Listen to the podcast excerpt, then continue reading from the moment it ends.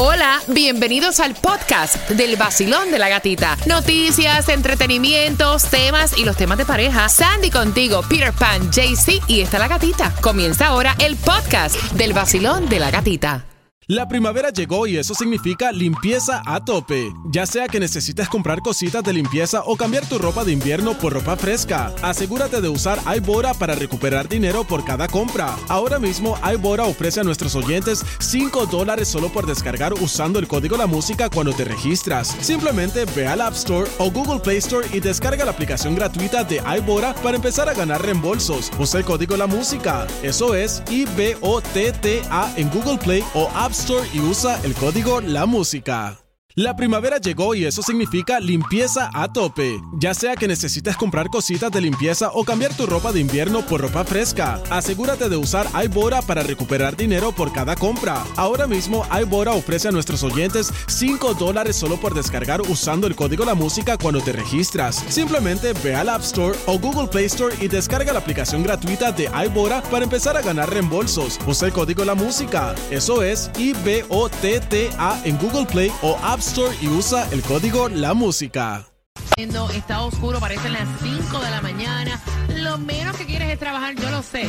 Pero hay que trabajar, caballero, hay que hacer plata. Son las 7 con 26, 90% de lluvia para el día de hoy. Saludos para ti que tienes esa fuerza de voluntad y estás saliendo del gimnasio a esta hora o estás entrando al gimnasio.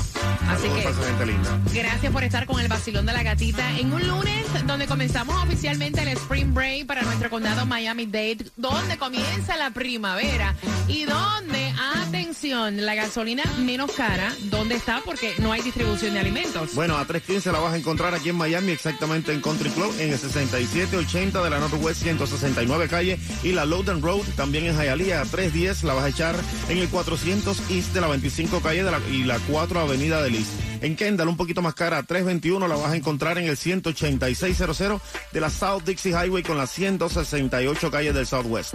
Mira, el viernes yo me comí hasta las uñas de los pies. Literalmente con el juego, hablando del clásico mundial, el juego entre México y Puerto Rico, México ganó 5 a 4, fue excelente partido. El sábado eh, Estados Unidos le ganó a Venezuela 9 a 7. Ayer en el juego de la semifinal, Estados Unidos gana contra Cuba. Hoy hay un partido increíble porque Japón no ha perdido una. Esos japoneses están que corta. ¿Tú te imaginas que Japón vaya con Estados Unidos? Porque hoy va Japón con México, ¿no? Hoy va Japón contra México en la semifinal. El que gane aquí se enfrenta en el campeonato contra Estados Unidos. Y tú me estabas hablando que Japón está estrenando el que dicen que va a ser el MVP. Bueno, Japón eh, ya decidió supuestamente, estaba informando que el lanzador de esta noche es el prospecto del World Baseball Classic, un muchachito de 21 años, eh. el mejor lanzador que tiene Japón y lo van a usar esta noche. Esta noche veremos quién y quién es el ¿Para dónde va? No, y el problema, tú ves a los japoneses jugando, no es por nada, pero tú no puedes como que leer su señas. No. O sea... No, ahí te quedas botado.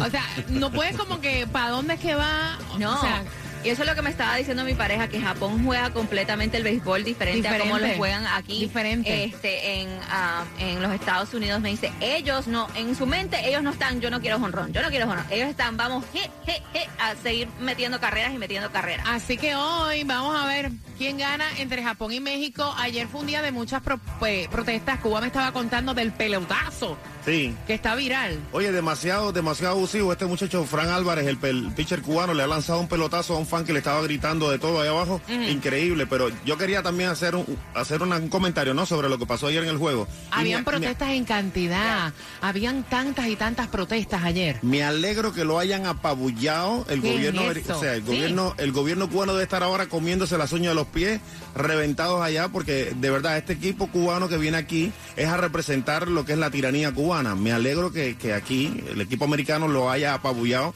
y le haya dado la paliza que le dio porque ganó la libertad. Esa gente en Cuba cuando regresan a Cuba, regresan a llevarle el dinero que ganan ¿Quién aquí. tú dices? los que jugaron los cubanos. acá. Sí, el, equipo, cubano, el equipo, cubano. Regresa a llevarle el dinero al gobierno cubano y ahí entonces lo que hacen es enriquecer la tiranía y en intercambio, ¿sabes qué le dan? Una mano de plátano y si se pone de suerte, un tubo de mortadella. ¿En serio? Sí, así es, así es, de verdad. No, no, no, porque eso no tiene nombre. Oh, Me alegro que ganó la libertad. Mira, no, y ahora tú que mencionas eso, Tomás también tiene una información eh, importante. Tomás, muchos se preguntan qué hacía un equipo de Cuba jugando en un estadio acá en los Estados Unidos. Bueno, no solamente aquí en los Estados Unidos, Gatica, en la ciudad de Miami, en un estadio que tú, tú estás pagando cada año para que los Marlins puedan decidir lo que quieren. Mira cómo es la historia.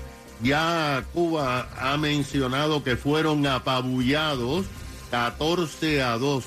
Y esto es algo importante para el régimen que usa este tipo de campeonatos para tratar de desviar la atención de lo que pasa dentro de la isla con el pueblo cubano que es fanático de béisbol.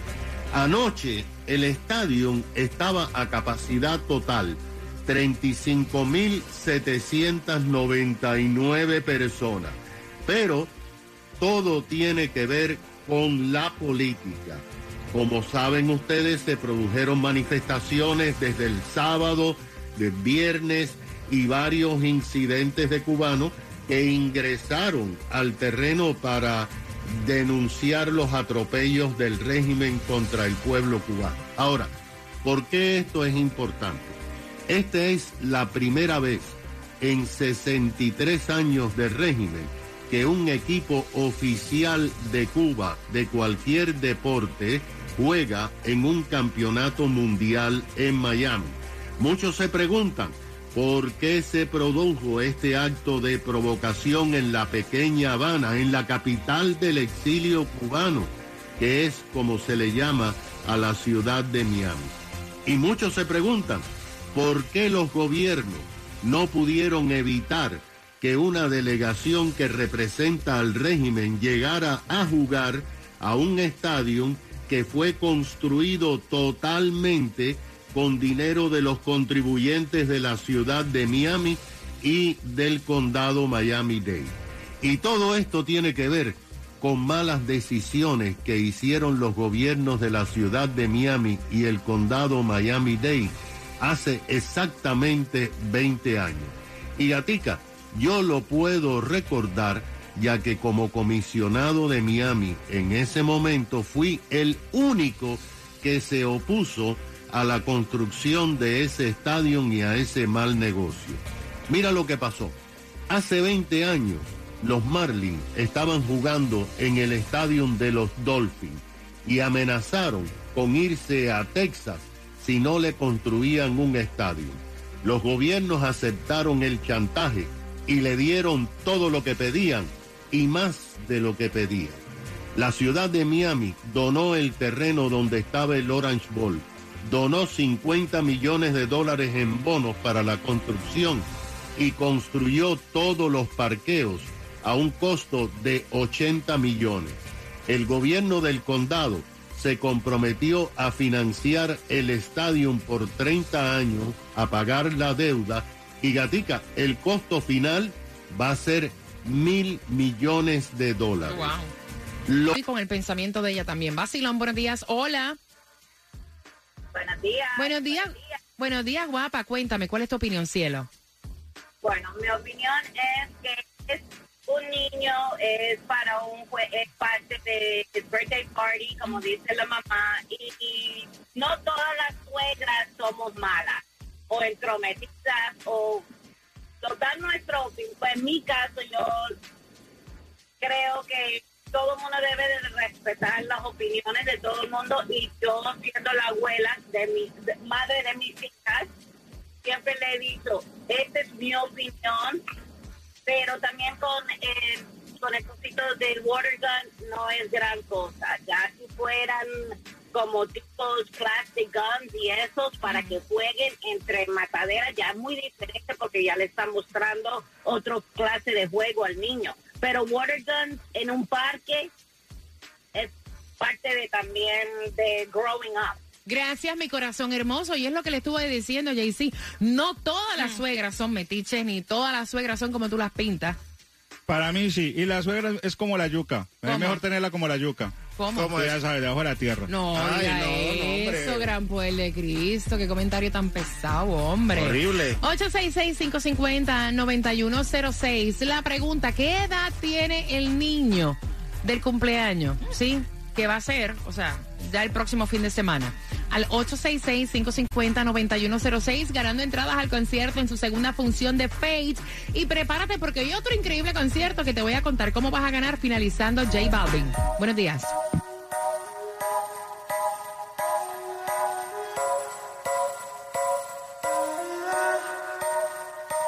Cuando no la llamo, siempre me hace reclamo. Discutimos, peleamos. Pero llego a casa en la noche, la molesto y arreglamos.